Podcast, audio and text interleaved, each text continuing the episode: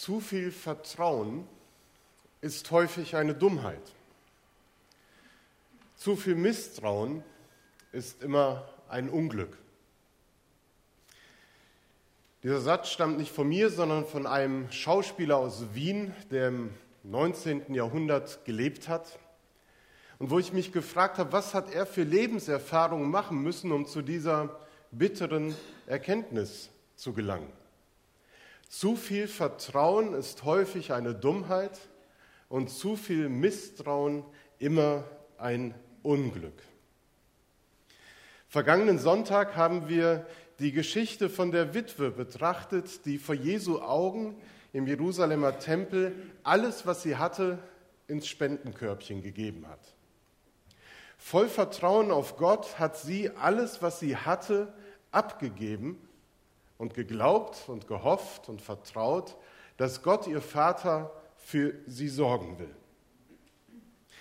In diesem Gottvertrauen, sagt Jesus, ist diese Witwe uns ein Vorbild. Aber können wir so ein Vertrauen wagen, dass wir alles, was wir haben, abgeben? Würden wir nicht eher mit Johann Nestreu sagen, zu viel Vertrauen ist eine Dummheit.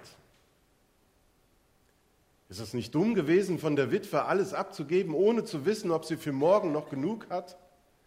Da kommt da automatisch die Sorge um morgen. Werde ich genug zum Essen haben?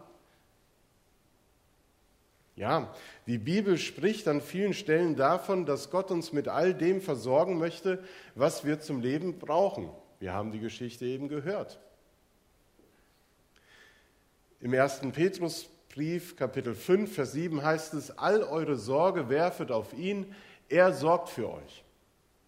Und im Ersten Testament wird gebetet in den Psalmen, aller Augen warten auf dich und du gibst ihnen ihre Speise zur rechten Zeit. Ja, das wäre schön, wenn man einfach seine Sorgen so abgeben könnte. Beten, abgeben, weg sind sie. Es wäre doch schön, wenn wir so wie die Witwe in der Lage wären, alles loszulassen in dem Moment, wo es vielleicht von uns gefordert wird, ohne uns irgendwelche Gedanken um das Morgen zu machen. Aber so ist es nicht. Jedenfalls nicht in meinem Leben. Ich ertappe mich dabei, dass ich einfach aufhöre, darüber nachzudenken, wie sich die Welt noch entwickeln könnte und in welcher Welt meine Tochter in 10, 20 Jahren leben wird. Und ich auch.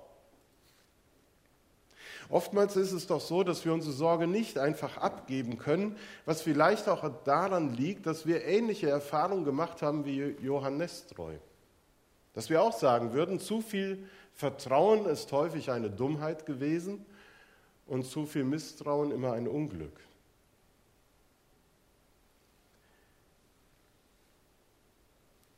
Wer stets misstraut, der wird ja niemals erleben, wie befreiend es ist, von anderen Menschen oder von Gott entlastet zu werden. Wer stets misstraut, dem bleibt das Glück verwehrt, sich blind auf einen anderen Menschen oder auf Gott verlassen zu können. In Bezug auf die Sorgen ist ein misstrauischer Mensch immer darauf angewiesen, dass er selber seine Sorgen in den Griff bekommt, weil er jemand anderen nicht das zutrauen kann. Er wird sich nur mit dem zufriedenstellen können, was er selber erreicht hat, was er selber kontrolliert umgesetzt hat. Geborgenheit ist für einen misstrauischen Menschen in der extremsten Form ein Fremdwort. Das kennt er nicht weil er Geborgenheit ja nur erfahren kann, wenn er einem anderen Menschen Vertrauen schenkt. Und wenn er an Punkte kommt, wo er merkt, meine Kraft ist am Ende, ich schaffe diese Herausforderung nicht aus eigener Kraft, wenn er seine Grenzen aufgezeigt bekommt, dann muss das ein tiefer Schmerz sein. Denn er kann sich ja auf niemand anderen verlassen als auf sich selbst. Immer misstrauisch zu sein, würde bedeuten, immer unter Strom stehen zu müssen für das eigene Wohlergehen zu sorgen. Die eigenen Sorgen, die auftauchen, in den Griff bekommen zu müssen durch eigene Kraft. Und es würde bedeuten, zu verzweifeln, wenn man eben genau das merkt, dass das nicht funktioniert, dass man die Sorgen niemals wirklich in den Griff bekommen kann, sondern eigentlich auf jemand anderen angewiesen ist. Wenn wir aus dieser Falle rauskommen wollen, aus dieser Misstrauensfalle, dann müssen wir Vertrauen wagen. Zu viel Misstrauen ist demnach immer ein Unglück. Aber stimmt auch das Zweite. Zu viel Vertrauen ist häufig eine Dummheit oder sagen wir besser eine Naivität, die sich im Laufe des Lebens einfach nicht als tragbar erweist. Eigentlich lernen wir das ja von Kindesbeinen an. Ich vermute mal, meine Tochter hat vollstes Vertrauen in uns als Eltern und merkt trotzdem dann und wann, dass sie nicht immer das bekommt und machen kann, was sie sich gerade vornimmt. Sie bekommt ihre Grenzen aufgezeigt und wird dadurch enttäuscht. Auch später werden wir das erlebt haben, dass Eltern nicht die großen Helden sind, die alles reparieren können, was man mal kaputt gemacht hat, sondern dass sie selber auch an ihre Grenzen kommen. Wir mussten erkennen, dass unsere Eltern oder die Vertrauenspersonen, mit denen wir aufgewachsen sind, auch ihre Macken und Fehler hatten und nicht alles so im Griff hatten, wie wir immer dachten. Bis zu einem gewissen Zeitpunkt haben wir immer geglaubt und darauf, uns auch darauf verlassen, dass Mama und Papa das irgendwie richten werden. Aber dann haben wir auch ihre Grenzen kennengelernt. Es ist bei jedem unterschiedlich, ob sich im Laufe des Lebens bei dem einen mehr Vertrauen entwickelt hat oder mehr die Misstrauensseite bestärkt worden ist. Das liegt zum großen Teil an den Erfahrungen, die jeder Einzelne gemacht hat. Der eine hat eine stabile Gesundheit, einen sicheren Arbeitsplatz, hat gute Freunde, von denen Annette gerade gesungen hat. Und dem ist schon ein eher positiver Blick in die Zukunft geschenkt.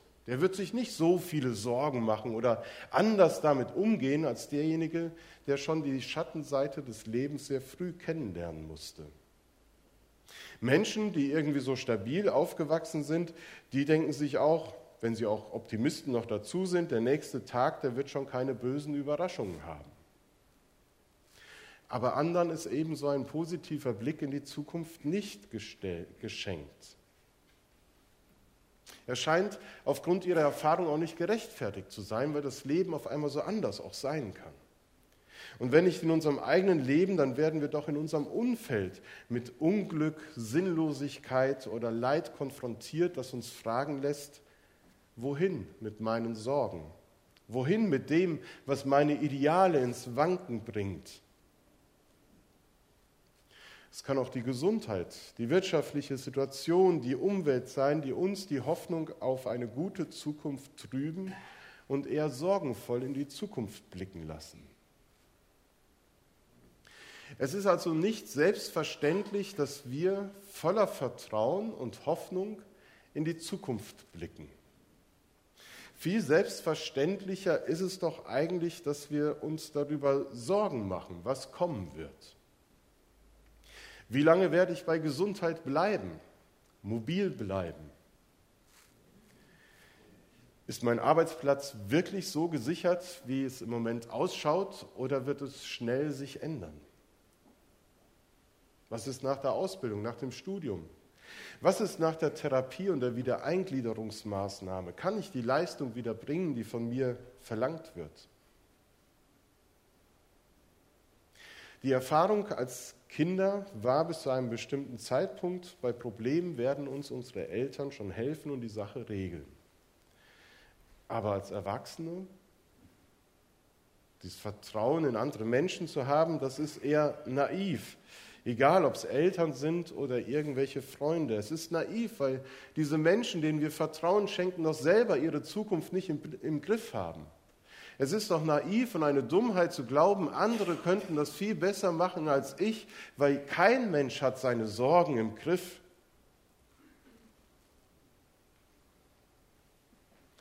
Das Fazit wäre eigentlich dann, wir sind darauf angewiesen, dass das Leben uns nicht überfordert. Wir wären unser eigenes Glückes Schmied. Aber ob dabei etwas Gutes herauskommt, ich weiß es nicht.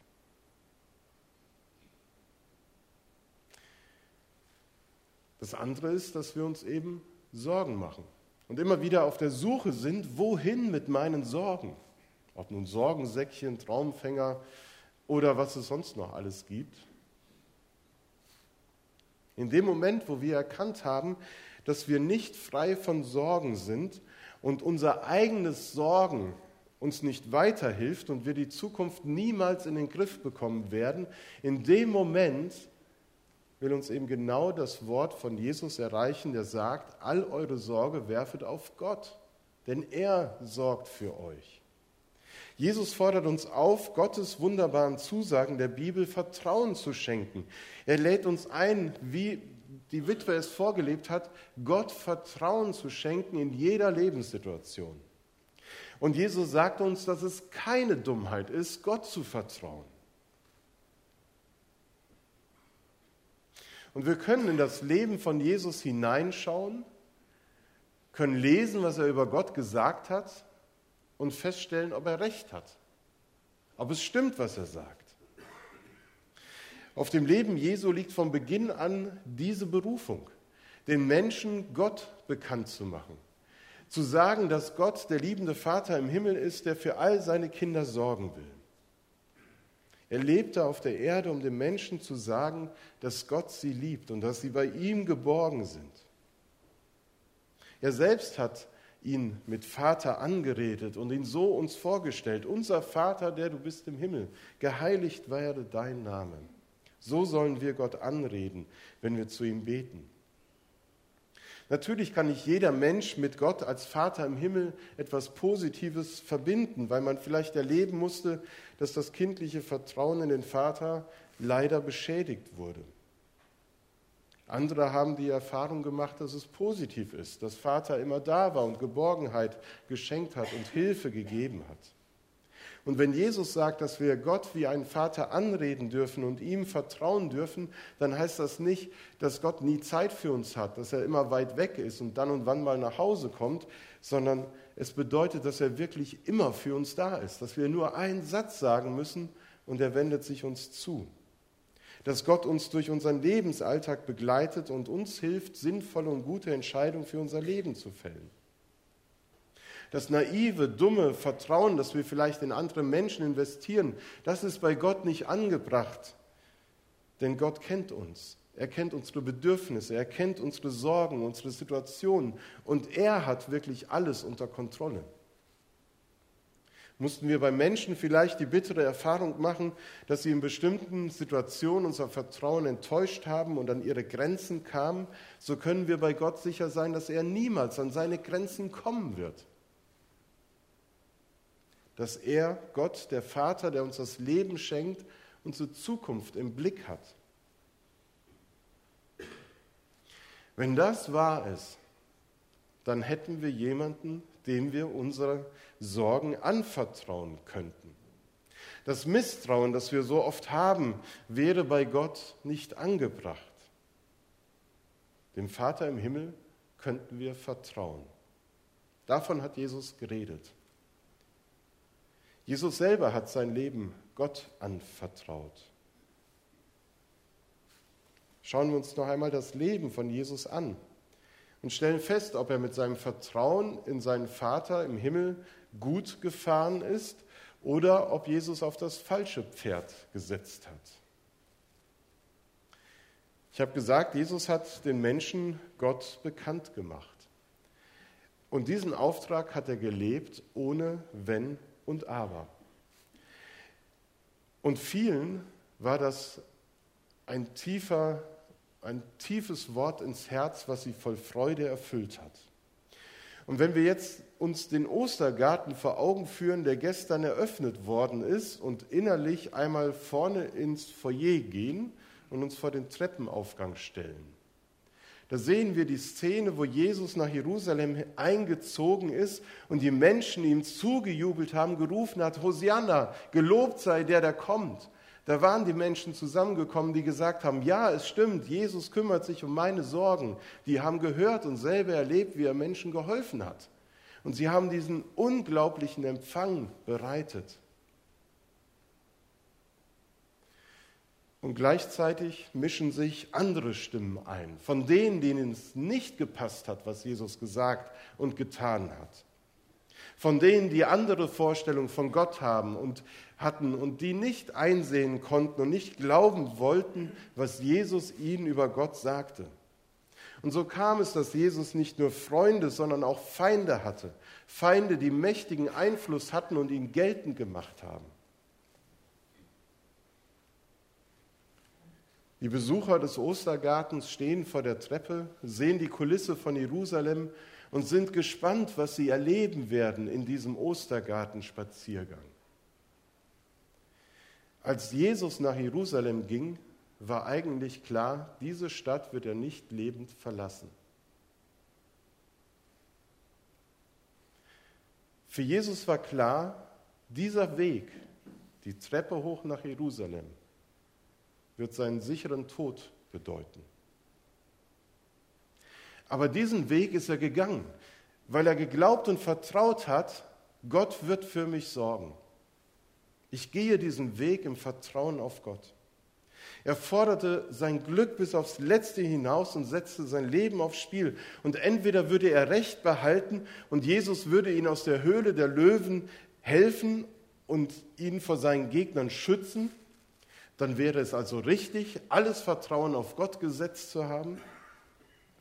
Gott selber hätte das, was Jesus lehrte, bestätigt. Er wäre der Vater, der den Menschen am Her oder dem die Menschen am Herzen liegen, der Vater, der für uns sorgt. Oder aber Gott bliebe still und Jesus würde wirklich sterben. genau das trat ein. Jesus wurde der Prozess gemacht. Wir sehen oben die Zeichen der Verhaftung, der Verurteilung. Jesus schwieg die ganze Zeit, ließ alles über sich ergehen und hoffte, dass Gott für ihn sorgen würde. Jesus wurde hingerichtet, Tod durch Kreuzigung.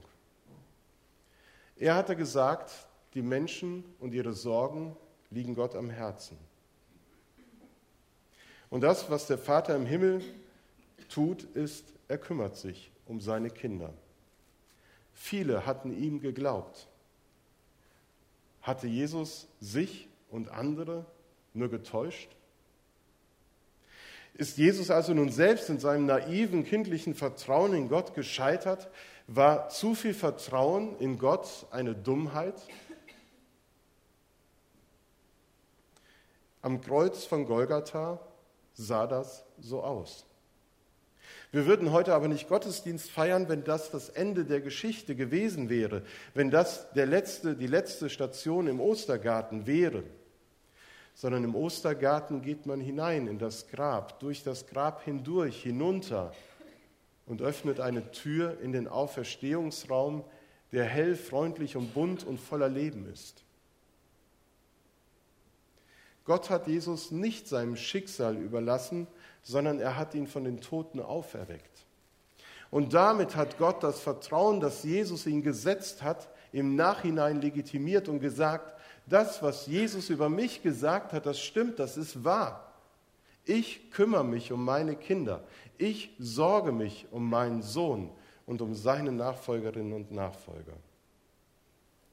Die Auferstehung Jesu von den Toten sagt, ja, Gott kümmert sich um uns. Er lässt uns nicht im Stich. Und genau das, die Kraft der Auferstehung, die Verwandlung von Traurigkeit in Freude, erfahren die Nachfolger, die total enttäuscht waren an Karfreitag, denen der Boden unter den, unter den Füßen weggezogen worden ist. Sie waren zutiefst enttäuscht und erleben auf einmal die Begegnung mit dem lebendigen und auferstandenen Jesus. Und diese Begegnung, sie machte ihnen Mut, sie gab ihnen Zuversicht. Sie erkannten, dass Jesus die Wahrheit über Gott gesagt hat und dass sie Gott vertrauen dürften. In jeder Lebenslage. Und so haben sie es sich zur Aufgabe gemacht, anderen Menschen von dieser Hoffnung, von dem Vater, der für die Menschen sorgt, zu erzählen. Bis heute. Und wir können auch davon berichten. Wir können davon berichten, wo das Vertrauen in Gott, das wir einmal gewagt haben, sich ausgezahlt hat. Wir können auch davon berichten, wo wir enttäuscht waren. Ja, das gehört auch dazu. Wir haben anfangs gefragt, ob die Witwe nicht eine große Dummheit begangen hat, als sie alles, was sie hatte, in den Spendenkorb gegeben hat. Ich glaube nein, weil sie eben gewusst hat, ich kann Gott vertrauen, ohne zu wissen, was mit Jesus geschehen würde. Sie hat Gott vertraut. Und ihr Leben und das Leben von Jesus zeigt uns, es ist keine Dummheit, Gott zu vertrauen, sondern ich würde eher sagen, es ist ein absolutes Unglück, wenn wir ihm misstrauen würden. Dazu macht uns diese Passions- und Osterzeit Mut, Vertrauen zu wagen, in Gott zu investieren. Denn es ist keine Dummheit, Gott zu vertrauen, es ist ein Unglück, ihm zu misstrauen. Amen.